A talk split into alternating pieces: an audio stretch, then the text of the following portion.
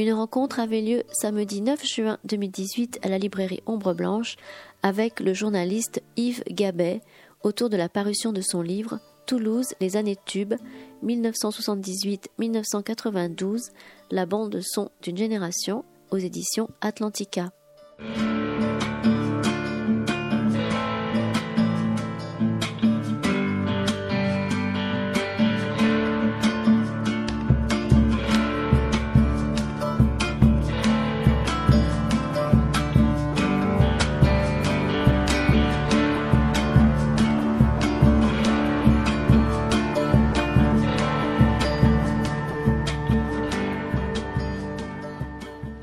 Merci d'être avec nous. Donc, euh, en préambule, je, bah, c'est, un petit peu ce, ce, dont on parlait avant de prendre les micros. Yves, euh, vous n'êtes pas toulousain, vous êtes arrivé, enfin bon, ça fait 20 ans que maintenant que vous êtes à Toulouse. C'est ça.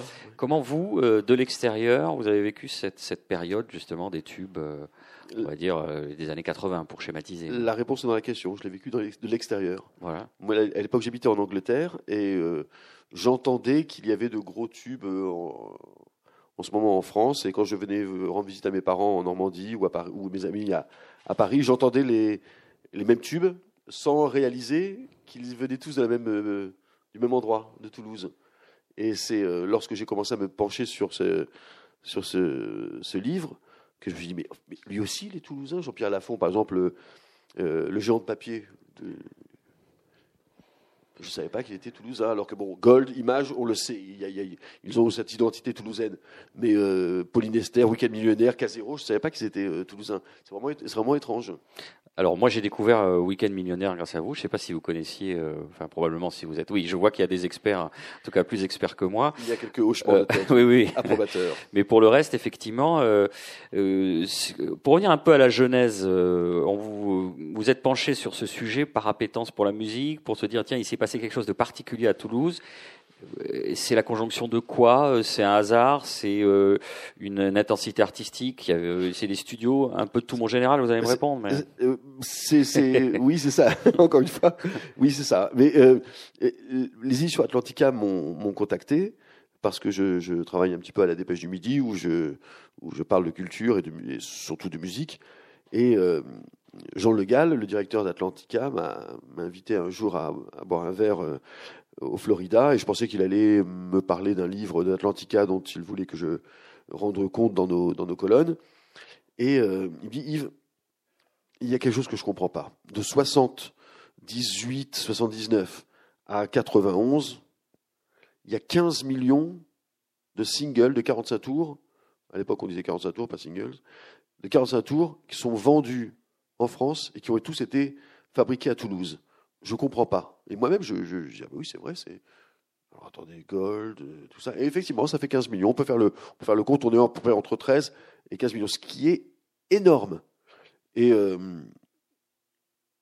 j'ai cherché des équivalents un peu partout en France. Il y a Bordeaux avec Noir Désir, il y a Rennes avec euh, Dao, Rouen avec les Dogs, mais un, un microclimat comme celui-ci, où sur une dizaine, allez, une douzaine d'années, autant de monde, autant de gens vont avoir un succès aussi énorme, parce qu'il peut y en avoir un ou deux qui ont un, succès, euh, euh, un grand succès, mais autant de gens avec un succès aussi énorme, là, le, journaliste qui est en moi a dit, ouais, effectivement, il y a un sujet là. Il y a quelque chose à faire. Il faut creuser. oui, oui, il y a quelque chose. Et il vous a dit justement, c'est pour ça que je t'invitais à boire un coup au Florida. Je voudrais que tu t'y intéresses. Voilà. Alors, s'il y avait quelque chose dans l'eau et tout, on ne sait pas. et, là, je me suis dit, oui, il y a un vrai sujet en fait. J'ai même été étonné que le sujet n'ait pas été euh, traité plus tôt. C'est vraiment, c'est vraiment étrange quand on y songe. Autant de tubes. le géant de papier que, que j'évoquais à l'instant, c'est un million de singles vendus. Aujourd'hui, il y a des artistes qui vendraient leur euh, bras gauche et droit pour euh, pour, euh, pour en vendre la moitié. Quoi. C'est un million, c'est extraordinaire. même, euh, oui, même 10%, c'est déjà un succès, puisqu'ils ont revu euh, les critères d'attribution de ce qu'on appelle les disques d'or. Donc bon, c'était l'âge d'or, on va le répéter. Bien sûr. et donc, en, creusant, vous vous êtes rendu compte de, de quoi? Est-ce que c'est, il y avait plus d'artistes de talent ou c'est la conjonction de plusieurs facteurs? Alors, ce que j'ai fait, la, la première chose que j'ai faite, c'est que je suis allé à la médiathèque de Toulouse, à Cabanis. J'ai pris tous les disques de l'époque et je les ai épluchés. Je les ai écoutés, bien sûr, mais j'ai épluché les livrets. Et, euh, je me suis rendu compte qu'on retrouvait souvent les mêmes noms.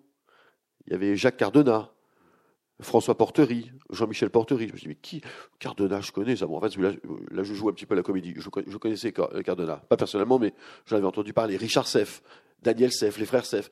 Et je me suis rendu compte que ces gens, euh, qui étaient un tout petit peu plus âgés que euh, les artistes qui allaient devenir les, héros de, enfin les héros, oui, les héros de, mon livre, étaient un tout petit peu plus âgés donc qu'eux et les avaient pris sous leurs ailes.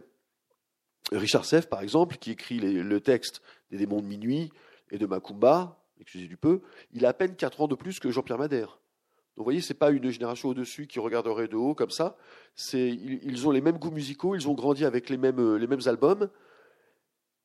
Sauf que les frères Seff, les frères Portery et, Jacques Cardona ont déjà roulé leur boss, ils ont déjà leur réseau, ils, savent faire, ils ont un, savoir-faire, ils ont, déjà une histoire musicale. Et donc, ils vont les prendre sous leur aile, ils vont les faire éclore. Et euh, avec quel succès? Avec des moyens euh, particuliers, puisque on se rend compte en, lisant votre livre, mais vous le savez si vous êtes là, on a euh, un studio phare, enfin deux grands studios à Toulouse. D'abord le studio Condorcet et puis le, studio Polygone. Mais le studio Condorcet, ça a été un point d'attraction important. Se, comme vous le décrivez, enfin d'abord pour les Toulousains, et vous le savez autant que moi, ça reste mythique. Mais quand vous le décrivez, que vous racontez que les enregistrements se font euh, dans les toilettes pour que la voix soit particulière. C'est ça. Donc, euh, c'est un, système D. Euh, il y a un mélange d'artisanat et, de prestige lié au, à la qualité des ingénieurs du son, de et comme, dirait Claude, et comme dirait Claude Sicre de, des Fabulous Troubadours, ça, ça c'est très toulousain. Il y, a, il y, a, un côté système D. le, le, studio Condorcet, qui en quelques mois est devenu légendaire et pas seulement à Toulouse, dans, la France entière et en Europe, c'est un studio que François Portery a bâti de ses mains, hein, de ses mains, dans le jardin de ses parents. C'est un fou de musique, qui, vraiment un fou de musique, qui bâtit ce studio d'enregistrement avec euh, des planches de bois, des clous, il, le bâtit, et, euh, et, tout va se faire ici, dans, dans, ce studio. Quelques tubes euh, vont naître, par exemple Lady Lay, les Lady Lay, de Pierre, Pierre Merci. Euh, donc ça, c'est déjà un, gros tube. Et il y a un tube immense en 2013, La maladie d'amour. 2013, euh, non. Avant. 2013, vous avez Pardon, dit. 1973. Oui. Oh, une paille. Très belle année d'ailleurs. Donc on imagine quand même Michel Sardou qui arrive oui, dans le, dans, au fond du jardin d'un passionné et qui enregistre effectivement. En 1973, euh, donc en 73, non pas en 2013 bien sûr. Oui, en 73, en juillet 73, Michel Sardou vient enregistrer euh, parce que Michel, parce que les, Parisiens là-haut, les Parisiens là-haut entendent parler, entendent justement ce tube, les, les delay. Euh, Mike Brandt a fait un tube aussi. Michel Sardou vient enregistrer euh, à Toulouse, parce que Pierre Groscola, qui, qui est l'auteur donc de euh, Les Lady fait en plus du lobbying. Il va à Toulouse, il va à Paris, il dit allez voir là-bas, vous allez voir, ils sont super. Quand vous avez fini votre journée de travail, vous allez boire un coup à la dorade. Le soleil est magnifique, vous allez adorer. Ils descendent. Et là, bon, effectivement, euh, Boris a raison. Michel Sardou enregistre la maladie d'amour dans des conditions euh, auxquelles il n'est pas habitué avec les grands studios euh, toulousains, le studio des dames, d'Avou, etc. Effectivement, pour avoir cet écho sur les, voix, on, le fait enregistrer dans les toilettes, parce que ça résonne mieux et ça fait cet écho. Et au-delà de l'anecdote marrante des, des, toilettes, il y a aussi à Condorcet deux personnages clés. Jacques Cardona, qui est le, le patron, qui est très bienveillant, qui aime la musique, il adore ça, il adore les voix. Lui-même, il a fait beaucoup de, beaucoup de groupes, les Sweepers, euh, c'est le plus connu, les, Sweepers, euh, où, on soigne vraiment les harmonies vocales. Euh, il y a François Portery, qui est un ingénieur du son hors du commun. Il y a d'autres personnages, Roger Loubet, par exemple, qui, est qui vient du conservatoire, qui est plutôt classique, et euh, dont la culture musicale, non, elle ne s'oppose pas, justement, elle se marie à merveille avec celle des frères Portery, qui sont plutôt guitare euh, West Coast américaine. Et ça, ça donne euh, des refrains avec des, des, avec des, des, cordes, la maladie d'amour, et des, couplets avec des guitares. Et, et tout ça, ça, ça donne une, un espèce de petit son toulousain. Dans ce bouquin, j'ai passé... je passe le bouquin à, à me demander s'il y a un son toulousain, je crois que j'ai toujours pas la réponse en fait. Il y, a des trucs comme ça qui reviennent. Il y a, je crois que le système D, cette bienveillance qu'ont eu les Toulousains avec leurs artistes, c'est ça qui a fait le. le- euh, c'est une des clés du, du succès toulousain. Oui, parce qu'on on grossit volontairement le trait en disant que c'était artisanal, mais il y a aussi euh, un aspect technique euh, important. Ils sont souvent au goût du jour à la page en matière de, de technologie et, Alors et ça, de oui. matériel d'enregistrement. Ça oui. Mais il y a aussi ce, cette, cette, ce profond amour du, du, du travail. Les, les, les, les, les musiciens parisiens le disent. À, à 18 h à Paris, euh, le type il a, journée, il a fini sa journée de travail. Alors qu'à Toulouse, on a eu plusieurs fois, et ça, ça m'a été, raconté par plusieurs musiciens, Jean-Michel Portery, le cousin de François Portery, passe la nuit sous le bureau euh, fait de briques et de broc, pour exagérer un tout petit peu, euh, de la table de mixage, pour s'assurer que le, le lendemain, tout sera nickel, tout sera parfait. C'est ça, c'est Toulousain. Toulousain. C'est ça. Donc il y a un terreau, il y a un terreau, et vous l'avez dit tout à l'heure, euh, il y a euh, pas des glorieux anciens, mais des gens qui ont quelques années de plus. Et donc euh, là, les conditions sont réunies. Bon, c'est facile de le dire a posteriori, finalement, que pour que éclosent différents talents. Le premier que vous évoquez, c'est Jean-Pierre Madère. Vous, l'avez dit. Euh, Alors le contraste avec euh, Richard Seff, qui va le prendre sous son aile, c'est pour schématiser, il y a un prolo, un bourgeois mais qui se trouvent par l'amour commun de la musique. Euh, comment ça va se passer finalement la, la- la création de, le- de- de- de leur premier tube? Euh, bonjour Isabelle. Euh, euh, en fait, euh, Jean-Pierre Madère est un, est un jeune musicien, très beau gosse, euh, voilà, qui vit d'amour et d'eau fraîche et de conquête, le vénard. Et, et Richard a, a dé- déjà bien installé, il a une maison, une jolie maison à Pin juste arrêt. Ils discutent ensemble un jour et, et, et- enfin plusieurs fois d'ailleurs. Oui, parce que Jean-Pierre Madère était vendeur dans un magasin de disques. C'est ça, juste à côté de- du magasin de, de vêtements pour bébé euh, que tenait la femme de Richard Seff. Donc déjà un, un heureux hasard. C'est ça. Et, et donc ils discutent, ils discutent et Jean-Pierre dit bah euh, oui moi je- j'écris quelques chansons et, et Richard Seff qui, qui a, qui a vraiment un flair alors hors du commun il lui dit oui mais t'as une, une gueule t'as quelque chose quoi tu, fais-moi écouter tes chansons Oh, je sais pas fais-moi écouter tes chansons je te dis et là euh, ces deux hommes qui comme je disais tout à l'heure n'ont à peine que quatre ans de différence il va se passer vraiment quelque chose euh, Richard euh, va, aller plusieurs matins euh, tous les matins chercher euh, Jean-Pierre Madère, place du Salin. Il l'emmène chez lui en voiture. Là, il découvre une maison extraordinaire, une maison assez vraiment belle. Bon, Richard Seff a déjà, eu quelques, quelques tubes, hein. donc une très jolie maison. Et, Madère voit ce, ce, truc-là, même dans, même dans la relation entre, entre Richard et, sa femme, il se dit, ben, oui, ça c'est l'amour aussi. Hein. C'est pas autre chose que les conquêtes. Il, il- découvre quelque chose de, qui l'attire. Et, ça, ça va être l'histoire de Jean-Pierre Madère. Une, attirance pour, euh, pour le beau, pour. euh, tu parlais, vous parliez de, vie de prolo, ben c'est ça. Il- va vouloir va échapper à sa vie prolo. euh, voilà, il veut, il veut changer- échapper à son statut social. Il va se construire une culture C'est ça. qui va, enfin, entre autres grâce à Richard Seff, qui va l'ouvrir sur d'autres horizons. Mais lui-même les- n'étant pas dénué de talent à la base. Oui, bien sûr. Et alors, les, les- les chan- la, la première chanson euh, qui va vraiment. Enfin, ils vont d'abord à un premier album euh, qui ne marchera pas tellement, hein, pour, pour employer un doux, un doux euphémisme. En revanche, le, le premier gros tube, c'est Disparu. Disparu, il, il a, il a le. Mais c'est Véro que je vois là-bas Hey on, on peut les applaudir, s'il vous plaît. C'est Casero qui est là. Tainana. Alors, On, on l'évoquera tout à l'heure. Non, on va les évoquer, on va gêner. Surtout avec, le- avec son t-shirt Zappa qui va me filer parce que je sens qu'il. Je l'adore ce t-shirt. oui, donc. euh, Où est-ce que j'en étais? Oui, disparu. Il, euh, il, il a les. Madère joue un soir avec les. euh, sur son clavier, il a, il a quelque chose. Il a une mélodie qui lui plaît, ça, ça va. Alors il chante un peu en yaourt, mais il en est pas sûr. euh, Et puis bon, ils ont la tête comme ça, ils en ont marre. Ils, vont, ils se disent bon allez, on va, on va aller euh, place Wilson, écouter, euh, regarder un film.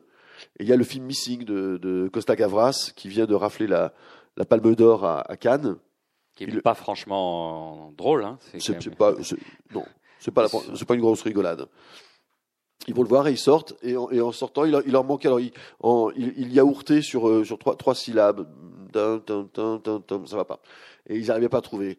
Et donc ils, ils parlent du film. Ils sont un petit peu émus. Ils parlent du film avec ce- cette fille là qui a, qui a disparu. Et là, Richard Seff, euh, ses yeux s'illuminent et il va glisser à l'oreille de Jean-Pierre euh, Disparu, tu es disparu. Et ça y est, c'est bon. Et la chanson est née. est née. Et ça, c'est toute la magie des, des, pop songs. Et alors voilà, Disparu, pour le coup, ça va être le premier gros, gros, gros tube, non seulement toulousain, non seulement euh, de Madère, mais en plus euh, toulousain. Sur un sujet qui est pas forcément donc euh, qui est intimement lié finalement à ce que vous dites à la projection de Missing donc sur les personnes disparues pendant la dictature Ouais. euh, bah, les dictatures sud-américaines et les ça. opérations Condor etc. C'est ça. Sur un sujet qui est absolument pas léger. Ouais. Mais bon c'est aussi cette qualité arriver à se dire bon bah on écoute c'est léger c'est un tube et en même temps si on regarde les paroles on dit oh non il y a quand même plus de profondeur donc c'est Et intéressant. Gold fera ça aussi très Oui. bien avec euh, Plus près des étoiles qui parle des, des, des boat people, Ville de lumière qui parle de Beyrouth, euh, euh, Capitaine abandonné qui parlera de la, la disparition de, de Philippe de, de Levieux. ex- euh, Dieu le veut. Voilà, c'est Ouais, ça. ouais. Euh, oui, c'est un truc, mais ça, ça, c'est très pop musique. Ça. La, la- la pop, euh, c'est des, des sujets- c'est souvent des sujets euh, euh, tristes et, et, et douloureux sur, une, sur des musiques lu- lumineuses. Les Beach Boys, c'est que ça, c'est que la perte de l'enfance et la perte de l'innocence sur des musiques. euh, Oui, mais il y a toujours cette distance pour les, les, les auteurs anglo-saxons. Si on maîtrise pas l'anglais, on se dit bah, c'est pas grave. On a la, Oui. la- Et ensuite, quand on commence à s'y intéresser, quand on lit les paroles, on se dit ah oui, effectivement, il y a un double sens, ou alors il y a quelque chose de plus ça. profond. Donc on s'en aperçoit. En plus, d'autant que vous, vous mettez justement les paroles, c'est imprimé. On dit ah ben oui, tiens, ah oui tiens, j'avais jamais fait parce Oui. qu'on dit euh, en Ford Falcon. On dit oui, c'était C'est ça, il faut, que, il faut que ça sonne. Le Ford Falcon, ça, ça- ça sonne. et c'était la voiture de prédilection pour enlever les opposants politiques. Donc en même Exactement. temps, c'est un Exactement. côté un peu. euh, Oui, oui, c'est ça. Donc Madère et SF, c'est leur euh, premier gros coup. Ce qui est intéressant de parce que vous l'avez dit en préambule, c'est que leur premier euh, coup d'essai va, va être un flop. Ça les empêche pas de, de continuer, ça les empêche pas Oui, de. le premier, c'était vraiment un coup d'essai. C'est un album qui s'appelle le.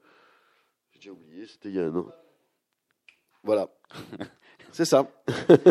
On est conscient que dans le public, il y aura beaucoup plus d'experts que nous deux.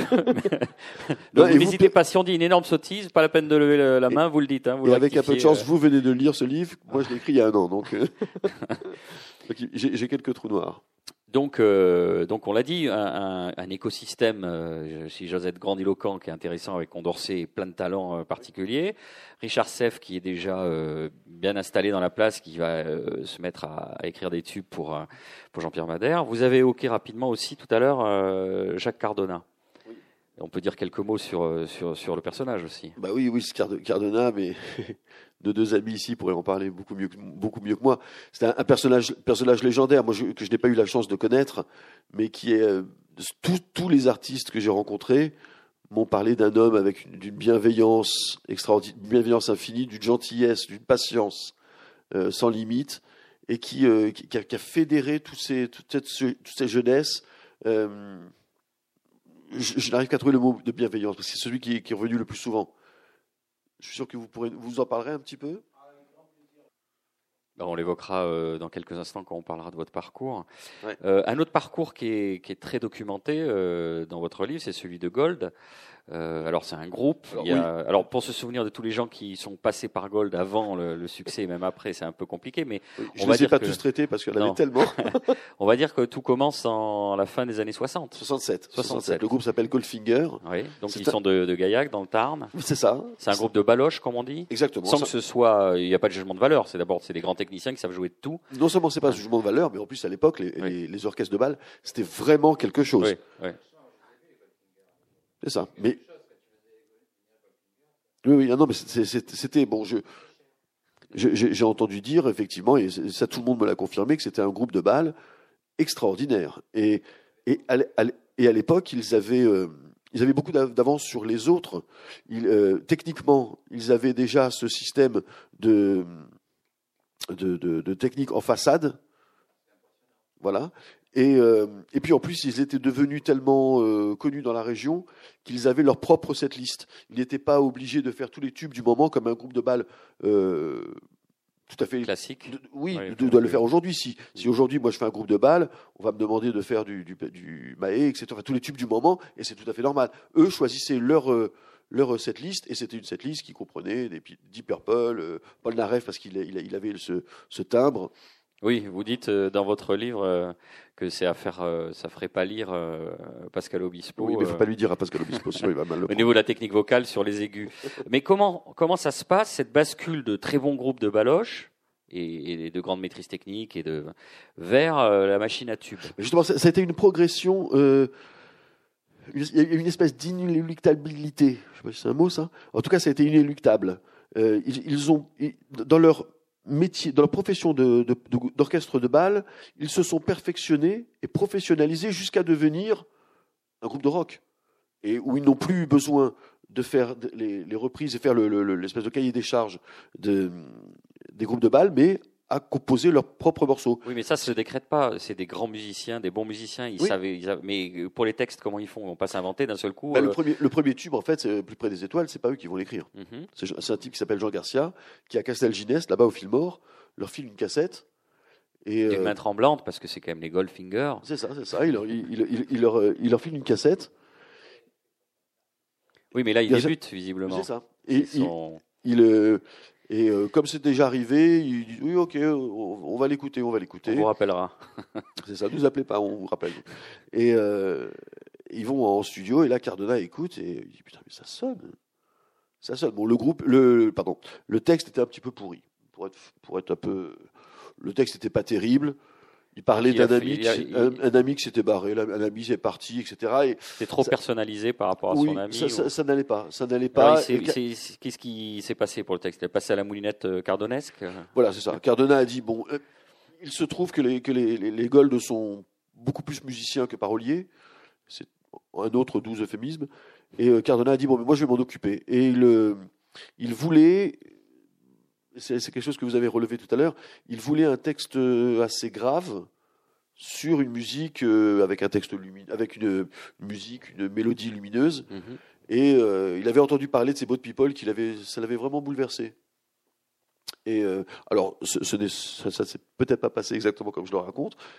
Il y a une part de, de, de, de- de romance. hein. Je, je romance un peu dans, dans, dans l'histoire, mais enfin, d'après tel qu'on me l'a raconté, ça ressemblait à ça. Il, il entend parler de ces, de ces Boat People et il se dit bah, ça, pour- bah, pourquoi pas. Et il met ce texte, euh, il écrit ce texte et puis et ça, ça marche forcément. Ça, le texte est tellement bien, quoi.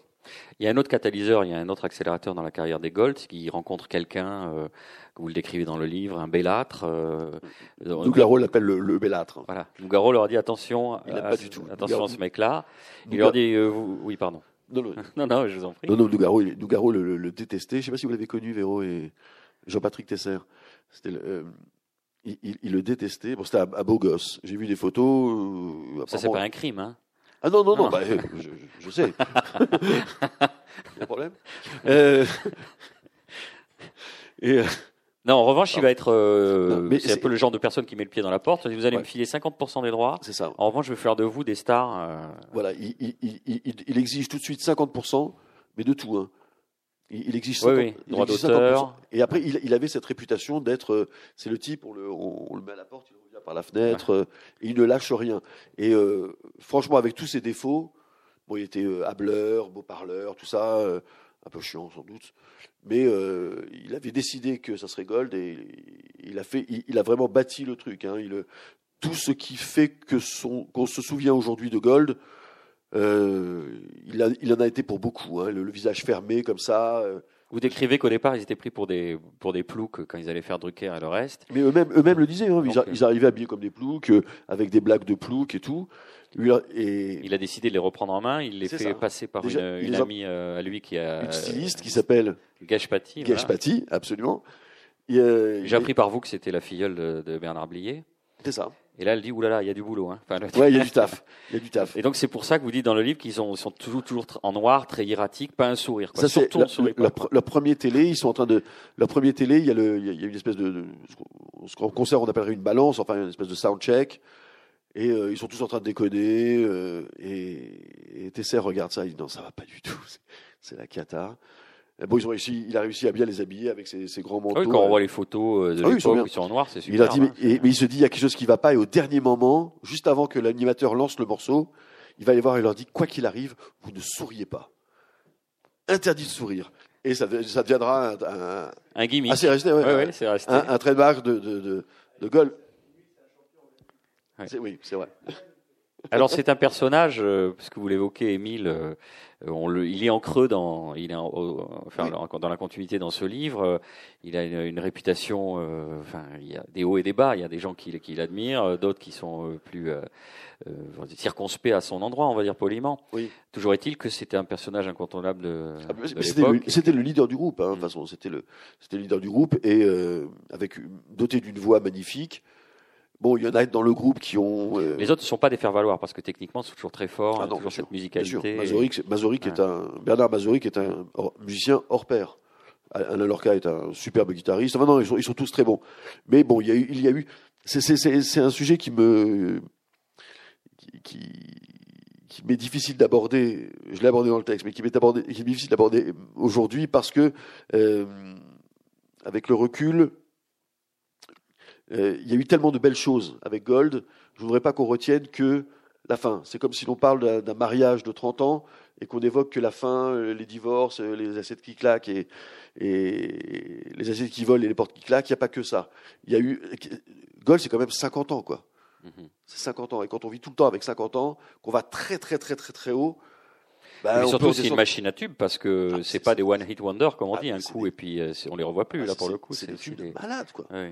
Ils ont enchaîné à la suite, euh, plus près des étoiles, Mhm. un, capitaine abandonné et euh, ville ville de lumière. Laissez, laissez-nous chanter. Enfin, c'est- c'est Calicoba. Calico Bass un petit peu après, mais enfin, c'est, c'est des, tu- c'est des tubes. Comme je disais, pour reprendre l'expression que je disais tout à l'heure, quoi, c'est n'importe quel artiste aujourd'hui donnerait le bras droit, son bras droit pour avoir la, la moitié d'un seul, d'une seule de ses chansons, quoi. Et il y avait la, les, les ra- c'est ça. euh, euh, Il y, a, il y a- Oui, il y a eu un, ali- un alignement des, des planètes euh, des rotations. par- Oui, parfait, oui. Le, le- le- le top 50 est né à, à- à cette époque-là et, et ça, ça- ça a vraiment bien marché pour eux. C'est intéressant que vous, vous parliez de, de- de termes d'alignement des planètes, parce qu'on a dit qu'il y a la base entre Richard Seff et Cardona, plus les autres de talent, donc la présence de, de, de- de studios de qualité, euh, quasi- de qualité européenne, Euh, l'alignement des planètes, enfin le fait que ce soit l'âge d'or finalement, effectivement, la création du top 50 et les premières radios libres, et puis ces rotations. euh. donc voilà, c'est surtout une, c'est un ensemble de, de, de- choses qui sont bien goupillées. Et, et alors là, je, je vais reprendre une phrase que m'a dit Véro, euh, Véro Sego, qui est là, euh, qui est, qui est euh, d'ailleurs la première personne que j'ai euh, interviewée pour le, pour le livre. Euh, donc j'en étais encore à la recherche de, de, de- de cette pourquoi ça a marché. Et elle m'a dit, c'est- elle m'a dit c'est cette chose qui, qui est tout à fait vraie. Elle m'a dit des, ta- des talents, il y en a à Marseille, il y en a à Strasbourg, il y en a à Nantes, il y en a partout. Par contre, il n'y a pas partout des gens comme Cardona, des studios comme euh, comme euh, euh, Condorcet. Condorcet et plus tard Polygone, euh, des, des gens aussi bienveillants euh, que Richard Seff, des gens aussi à l'écoute que Cardona, ça, il n'y en a pas partout. Ah, C'est ce que tu m'avais dit, euh, Véro, n'est-ce pas? Et après, euh, étant donné le fait qu'on ne prête qu'aux riches, euh, bah, ça devait se savoir. Donc, s'il y a des directeurs artistiques euh, qui n'est plus en nombre à Toulouse, enfin, il y a un effet de loupe, euh, voilà, et, et- et un entraînement. Euh, alors bon, on va balayer un petit peu tout le monde. Ben, on peut parler justement de, de Casero, puisqu'ils nous font le plaisir d'être avec nous. Bah oui, venez vous asseoir avec nous. vous vous partez plaît. du principe, justement, on évoquait la figure tutélaire de, de- de Cardona. Vous dites, il faut absolument passe par qu'on passe par Cardona. Venez avec nous. Je sais pas si vous savez vous servir d'un micro. Je vous présente Eric Casero, que je, à qui je vais faire un bisou. Ah super, je peux redevenir journaliste un petit peu. Quel souvenir, quel souvenir vous gardez de ces moments-là? Euh, Pardon. Euh, pour ma part, euh, c'est très loin maintenant parce que euh, quelques décennies sont passées, quelques souvenirs je garde. Je garde le souvenir d'une une folle aventure à fond les ballons, une espèce de TGV euh, qui pendant un an, euh, un an et demi, euh, voilà, c'est quasiment pas arrêté. euh, voilà, je, pour moi, c'était un tourbillon. C'était, euh, on avait un agenda incroyable. Tous les jours, il y avait un truc. Bon, on partait euh, le lundi matin, on prenait l'avion, on- voilà, et puis euh, on passait des semaines entières à Paris. Toute la journée, c'était et on parlait, on redisait la même chose. C'était les interviews, le soir les télés, euh, voilà. Bon, c'était c'est un truc de fou. On s'est pas trop arrêté. Et puis euh, et puis en fait, au bout d'un an et demi, quand ça s'est arrêté, qu'on s'est posé, qu'on est rentré en studio, qu'on a composé, euh, qu'on a maquetté de nouvelles chansons, j'ai dit enfin, enfin un peu de tranquillité. Voilà. Pour moi, c'est un, tour- un tourbillon, un tourbillon super, hein, mais euh, voilà. C'est Pareil, mon, mon côté pas plein, mieux. mon côté plein quoi, qui, qui voilà, mon côté musicienne et avoir envie de de créer et, et en fait euh, on était dans l'impossibilité qu'au moment de s'asseoir avec une guitare et de de travailler. euh, on s'est même installé à Paris parce que parce qu'on en avait marre de faire les trajets. Et donc à Paris on avait pris les guitares et tout ça, mais l'environnement nous allait pas pour nous. On est Ouais, on de vrais méridionaux, on- est de vrais Toulousains. et- On avait même pris le, le- un, un petit magnéto 4 pistes, je sais pas si tu te rappelles, on avait un petit micro et tout ça et tout, une boîte à rythme, on, avait, on voyageait avec deux synthés en plus et tout. et- mais je sais pas, c'était pas terrible. On, on a fait des trucs, c'était vraiment. euh, on n'est vraiment pas euh, parisiens, quoi. pas du tout. Tout à l'heure, on faisait euh, une analyse de, de, de, de ce qui a fait le succès de Toulousain. On le faisait un petit peu euh, à la manière de journaliste. J'aimerais bien avoir, j'aimerais bien avoir ton point de vue, enfin, votre point de vue du côté musicien. Est-ce que vous pensez qu'il y avait quelque chose dans Toulouse qui faisait que ça marchait? Ah, moi, je reviens sur ce que dit Véro sur Richard Seff et euh, sur euh, Jacques Ardonna. Euh, c'est vraiment ça quand même, parce que Jacques, bon, en amont, c'est euh, d'abord, d'abord c'est un chanteur déjà lui. Il était dans, il était dans un groupe, etc. Et tout. Oui, voilà.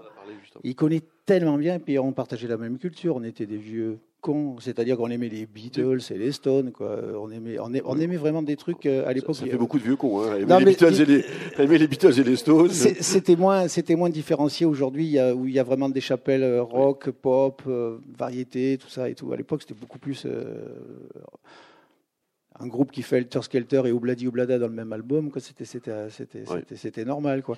Et donc, on s'entendait vachement bien là-dessus. On, di- on discutait aussi, quoi. Et puis, il avait beaucoup de métiers. euh, Et puis, non, je reviens à ce que tu disais tout à l'heure, ce que disait Véro, c'est sa bienveillance, sa, sa grande technique aussi. Parce que le truc qu'avait Jacques Cardona, c'est qu'il savait qu'en studio, les gens pouvaient se pouvaient s'ennuyer, pouvaient se scléroser, pouvaient ne pas travailler, être bloqués par la technique, par les techniciens, par le matériel, etc.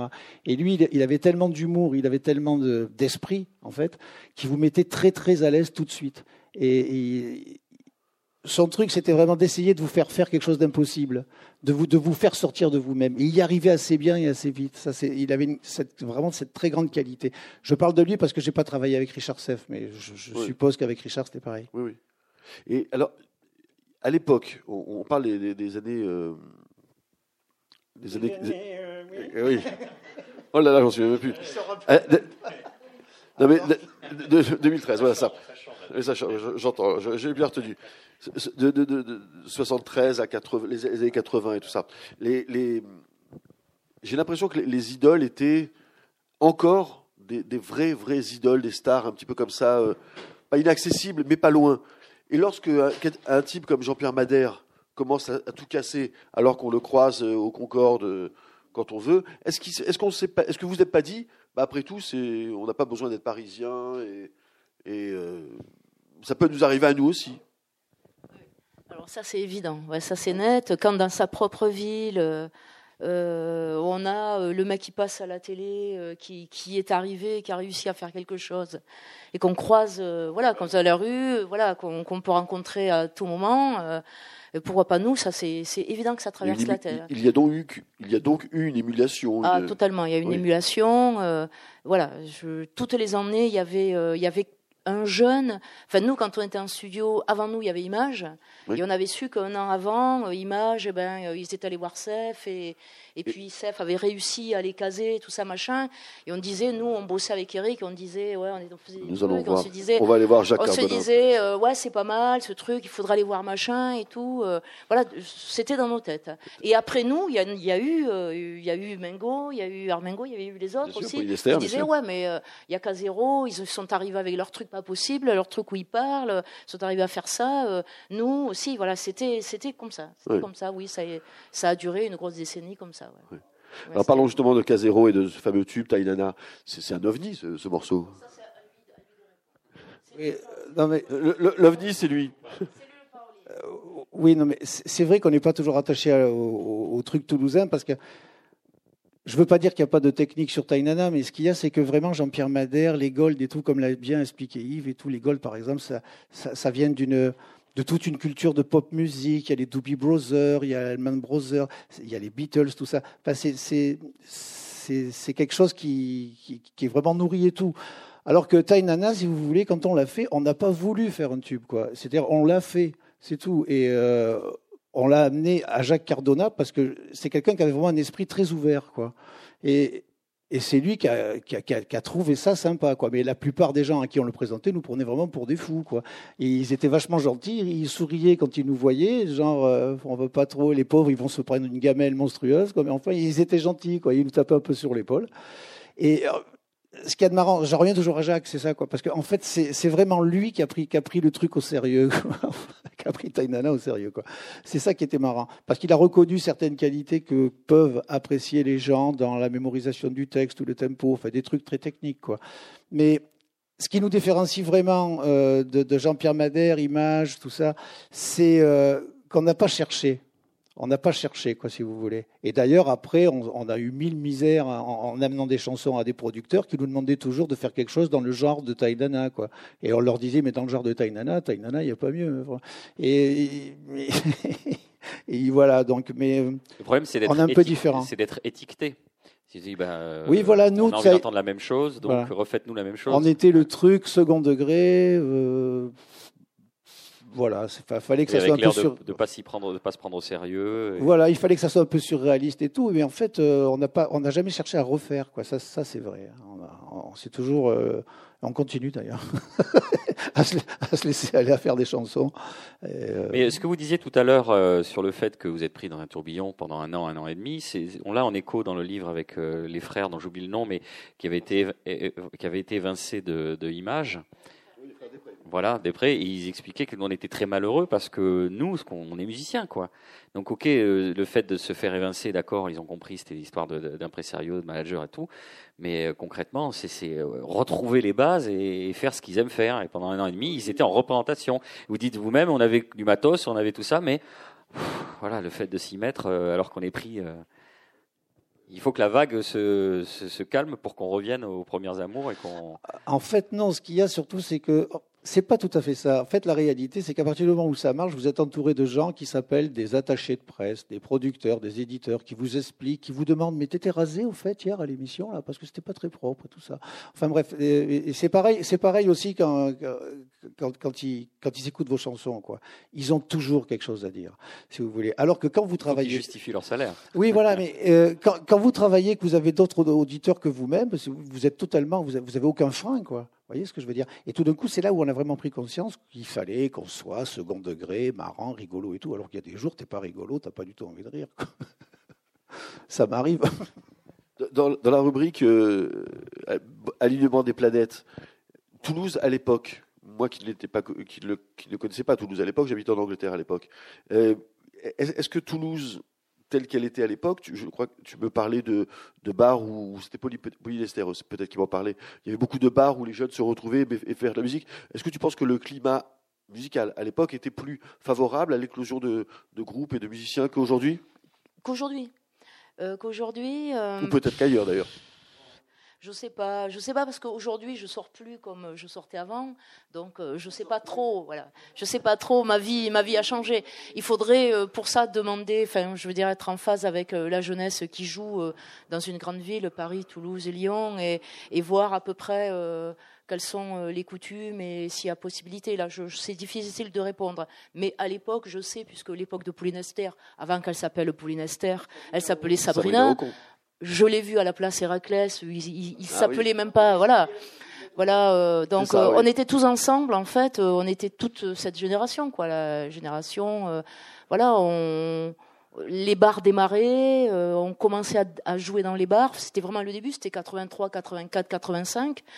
Donc voilà, on allait se voir, c'était super et c'était le début. Alors oui, il y avait une grosse émulation, il y avait un bon esprit, mais après, euh, est-ce qu'il y a la même chose aujourd'hui? Je ne sais pas. Mm. Est-ce que moi, ce que je sens aujourd'hui, ce que je sens aujourd'hui, c'est que hum, les choses sont beaucoup plus compartimentées euh, dans la jeunesse, puisque je dirige une école de musique aujourd'hui à Blagnac qui s'appelle la School of Rock, et donc là, cette jeunesse, je suis. C'est pas, Mondoville. et donc cette jeunesse, euh, je suis ben, je suis en lien avec elle, puisque je, je voilà, donc qu'est-ce que tu écoutes, qu'est-ce que tu fais, tu vas au concert, etc. Euh, c'est très compartimenté. Aujourd'hui, euh, dans ceux, ceux, pas ceux qui écoutent, mais ceux qui font de la musique.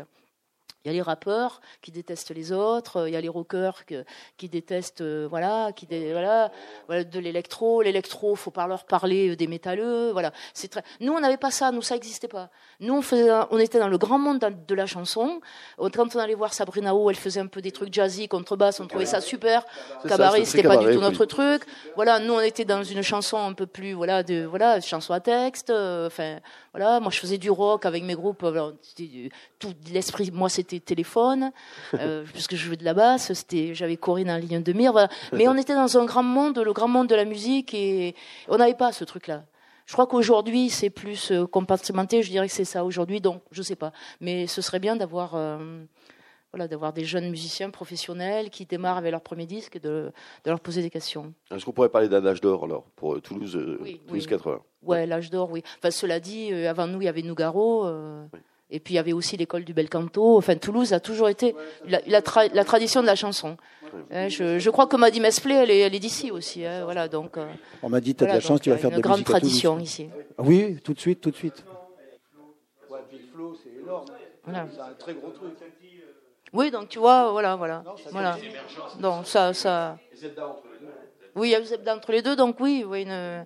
oui, oui, oui, oui, ça va, Toulouse, ça va. À l'époque, il y avait À l'époque, euh, là, ils se racontent leurs souvenirs de l'époque. À l'époque, il y avait néanmoins, ce qu'on a souligné depuis le début, des accélérateurs de, carrière. Enfin, on, revient sur Cef et, Cardona, mais ça joue beaucoup. C'est-à-dire que à, qualité artistique égale, s'il y a des gens qui sont capables de, sentir euh, l'air du temps et, ensuite de vous aider, de, de franchir plusieurs rideaux défensifs, des paliers euh, chez les maisons de disques, c'est la combinaison de tout cela qui a fait aussi, parce que là, c'est des émergences, euh, euh bah, soit grâce aux vues sur YouTube, soit, voyez, c'est d'autres formes pour émerger.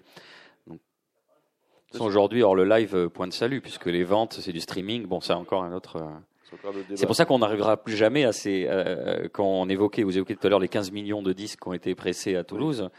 Ça, a priori, on n'aura plus jamais ça. Non, maintenant c'est des vues, des, des choses comme ça. Euh, donc on évoquait aussi Pauline Esther et Images, euh, quelques anecdotes euh, sur. Sur euh, lesquels sur, lesquels Ah non, non, mais il y a, parce qu'il y a absolument tout. Alors, ce, qui est intéressant dans le livre, c'est que ça se croise au départ, parce que vous maintenez le suspense sur le, est-ce qu'ils vont réussir, et hop, on passe à un autre groupe, et après vous donnez les éléments de contexte. C'est intéressant, parce on se replonge là-dedans, ouais. sur les, les contextes socio-économiques, pour, pour se dire dans quelles conditions ça a été fait, parce qu'il y a une telle joie, quelque chose qui irradie, euh, pour Pauline Esther, euh, pour Jean-Pierre Madère, tiens, c'est super dansant, puis on lit, bah tiens, c'est sur les enlèvements d'opposants politiques, euh, ou une jeune femme dans un bar glauque qui va peut-être vendre son corps au bout de la nuit. Donc, ça, sur sur la narration, je, me suis tout de suite dit que je n'allais pas faire tout un chapitre avec euh, l'histoire de Gold de A à Z, puis toute l'histoire de Polynester de A à Z. Plus fort. Alors la grande réussite du livre et, le fait que j'ai 15% de sur l'édition n'a strictement rien à voir. Non mais c'est vraiment ça, c'est vrai. C'est vraiment cet entrecroisement. Alors c'est temporel aussi, c'est-à-dire que tu, tu, tu, passes de la fin des trucs au début et des artistes aux autres, et ça c'est ça fait un récit. Et, et il, et euh, oui, donc j'ai, ces destins, je les ai entrecroisés. Alors j'ai, pris, je le disais tout à l'heure, hein, j'ai pris de la liberté. J'ai fait un. Euh, je ne sais pas si vous vous souvenez de ce passage euh, qui n'a certainement pas eu lieu, mais où, tu serres la main de, de Véro sous la table. Tu te souviens de ça? Je me suis dit, mais je le vois comme ça. C'est ça. Je suis un grand romantique. Mais, mais le, mais dans, dans 10 ans avec Alzheimer, vous serez sûr que ça existait. Exactement. Mais par exemple, euh, pour, pour, pour Polynester, pour, pour illustrer ce, cette, cette, euh, ce choix narratif, euh, lorsque Polynester est, comment, elle tourne beaucoup autour de Fred Loiseau, elle est très amoureuse de Fred Loiseau, elle a réussi à intégrer le groupe de Fred Loiseau pour être plus près de lui. C'est une histoire d'amour hein, que vous racontez ah, au départ. Hein. Ah oui. mais, mais, et ça, par contre, c'est vrai. Quoi. La seule chose qui n'est pas tout à fait vraie, c'est que elle, un jour, Fred, bon, on sent qu'il se passe quelque chose entre, entre eux. Et, visiblement, dans le livre, il comprend pas euh, vite. Hein non, non. Il, est un peu lent, il peut là à la, détente. Hein. C'est un peu vrai. euh, il, euh, il, lui dit non, tu sais, on ne devrait pas dans un groupe on, avoir une, une, histoire ensemble, ça, ça marche jamais. et, et, et là, il, et, et, elle le laisse pas finir sa phrase et elle l'embrasse fougueusement. Et, euh, et Pauline m'a appelé en me disant ça s'est pas du tout passé comme ça, mais j'adore comment. Mais je préfère cette, mais je préfère cette version-là. Je valide cette version. Je préfère cette version-là. Donc voilà, je, donc euh, voilà, je me suis aussi amusé sur d'un point de vue d'un point de vue narratif, je me suis aussi amusé là-dessus. quoi. Oui, parce qu'il faut quand même raconter une histoire. Oui, on- voilà, moi. Ça s'entrecroise, mais il faut donner Ça un revient petit à- peu de chair. hein. Ça revient à ce que ce qu'on disait au tout début de la conversation. Euh, quand vous demandiez comment j'ai commencé, je suis allé prendre tous les disques et j'ai vu que c'était des. On retrouvait toujours les mêmes Et je me suis dit, bah, c'est une affaire, c'est l'aventure humaine en fait. C'est une histoire d'hommes et de femmes. Et ben on va le traiter comme ça. On va faire une, espèce de grande aventure de, des années 80. Et, et non pas. Alors, j'ai pas analysé les disques. Euh, j'ai pas fait une, critique du premier disque de Gaulle, ni du deuxième, ni du troisième. Euh, j'ai raconté une, aventure, voilà, des, hommes, et des femmes qui se croisent, euh, parfois, hein, ils, se, croisent. je crois que euh, non, c'est vous et Ma- c'est Madère et Gaulle qui se croisent à un moment. Dans, ils, ils font un chemin, en- ils font un- une virée en voiture ensemble. Ça, ça fait un an que je l'ai écrit ce bouquin. Il y a aussi Art Mango. Alors, il a l'impression qu'il est un pied dedans, un pied dehors. Oui, c'est ça. Il est toujours à l'écart. Mais même euh, musicalement, je le trouve, il est à l'écart. Lui, c'est marrant. Il vient après. Il, euh, il est manutentionnaire chez Renault et euh, il chante ses chansons euh, au Shadok parfois. Tu te souviens de ce, cet endroit il, il joue ses chansons. Il veut les, il essaye de les placer. Lui, idéalement, il les placera à quelqu'un parce qu'il n'aime pas trop sa voix, comme beaucoup de musiciens. Enfin, c'est euh, déjà quelqu'un qui a, qui a- qui a eu, euh, qui a affronté des choses dans sa vie puisqu'il était sourd à 70%. Oui. Vous l'expliquez, C'est je l'ai découvert d'ailleurs, oui, oui. et que grâce à une opération, il va recouvrer l'ouïe et ça va lui donner une motivation supplémentaire pour euh, faire cette bascule. C'est-à-dire, moi, c'est ça que je veux vraiment faire. Et ça. puis maintenant que j'ai retrouvé mes sens, euh, on va y aller à fond. Quoi. Mais chanter, c'est pas vraiment son truc, donc il, il essaye de, il pense vaguement à, placer ses chansons quelque part, à, à d'autres. Et euh, un jour, il arrête de bosser et il se dit, maintenant, je vais le faire. Euh, Il y a trop, il y a trop de gens qui me disent que, il y a trop de gens qui m'aiment, comme dit l'autre, comme disait l'autre. Et euh, voilà, il décide d'a- d'a- d'arrêter d'aller bosser chez Renault. Et il fait son petit truc, son, son petit chemin à part. Mais euh, il est, euh, il est très honnête. Il dit que je- peut-être ailleurs, il n'aurait pas marché, ça n'aurait peut-être pas marché. Il, a, il y a eu le label Toulouse aussi dessus. Il a peut-être été un des derniers de cette vague-là à avoir eu le, le label Toulouse. Et de bénéficier des réseaux, comme on le disait tout à l'heure, des facilitateurs et des accélérateurs. Donc, euh, Il fait un peu le pont aussi avec, avec Claude Nougaro. Je trouve qu'il il rejoint quelque chose de la chanson d'auteur et tout. Moi, moi j'étais vachement étonné quand j'ai su que c'est pas lui qui faisait ses textes, enfin que c'était ses cousins et tout. Il, il porte vachement ses morceaux. Et je trouve qu'il y a du Nougaro aussi chez lui. Quoi. Estève, hein, qui est un superbe parolier. Pour se connaît bien. alors, merci d'avoir été avec nous ce soir. On peut applaudir euh, Merci beaucoup. Yves Gabé et Casero. K0. Là, on a dit, on a survolé le sujet, évidemment, euh, pour aller dans, avec beaucoup de détails, beaucoup d'anecdotes et un gros travail de contextualisation. Je vous invite euh, à lire Toulouse, les années tubes. Et merci à Boris. Se régaler. Merci.